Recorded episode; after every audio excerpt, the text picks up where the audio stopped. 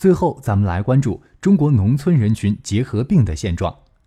中国医学科学院病原生物学研究所近日在《柳叶刀传染病杂志》上发表了一项最新报告。该报告首次公布了我国农村人群结核潜伏感染的年发病率为百分之零点八七，并提出针对既往结核病史者开展潜伏感染干预，将有利于我国农村结核病发病率的快速下降。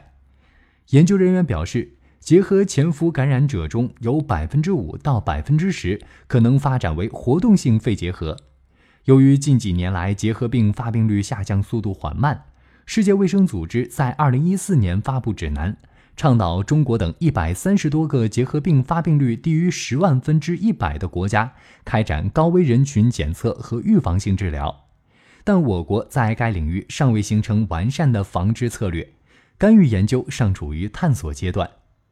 该研究团队首次调查随访了我国农村结核潜伏感染人群，并发现，在2013年基线调查确定的4455名潜伏感染者中，有75人在两年随访过程中发现了活动性肺结核。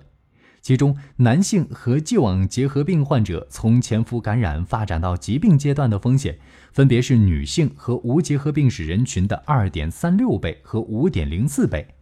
这表示，既往结核病患者如果处于潜伏感染状态，其发病风险将会显著增加。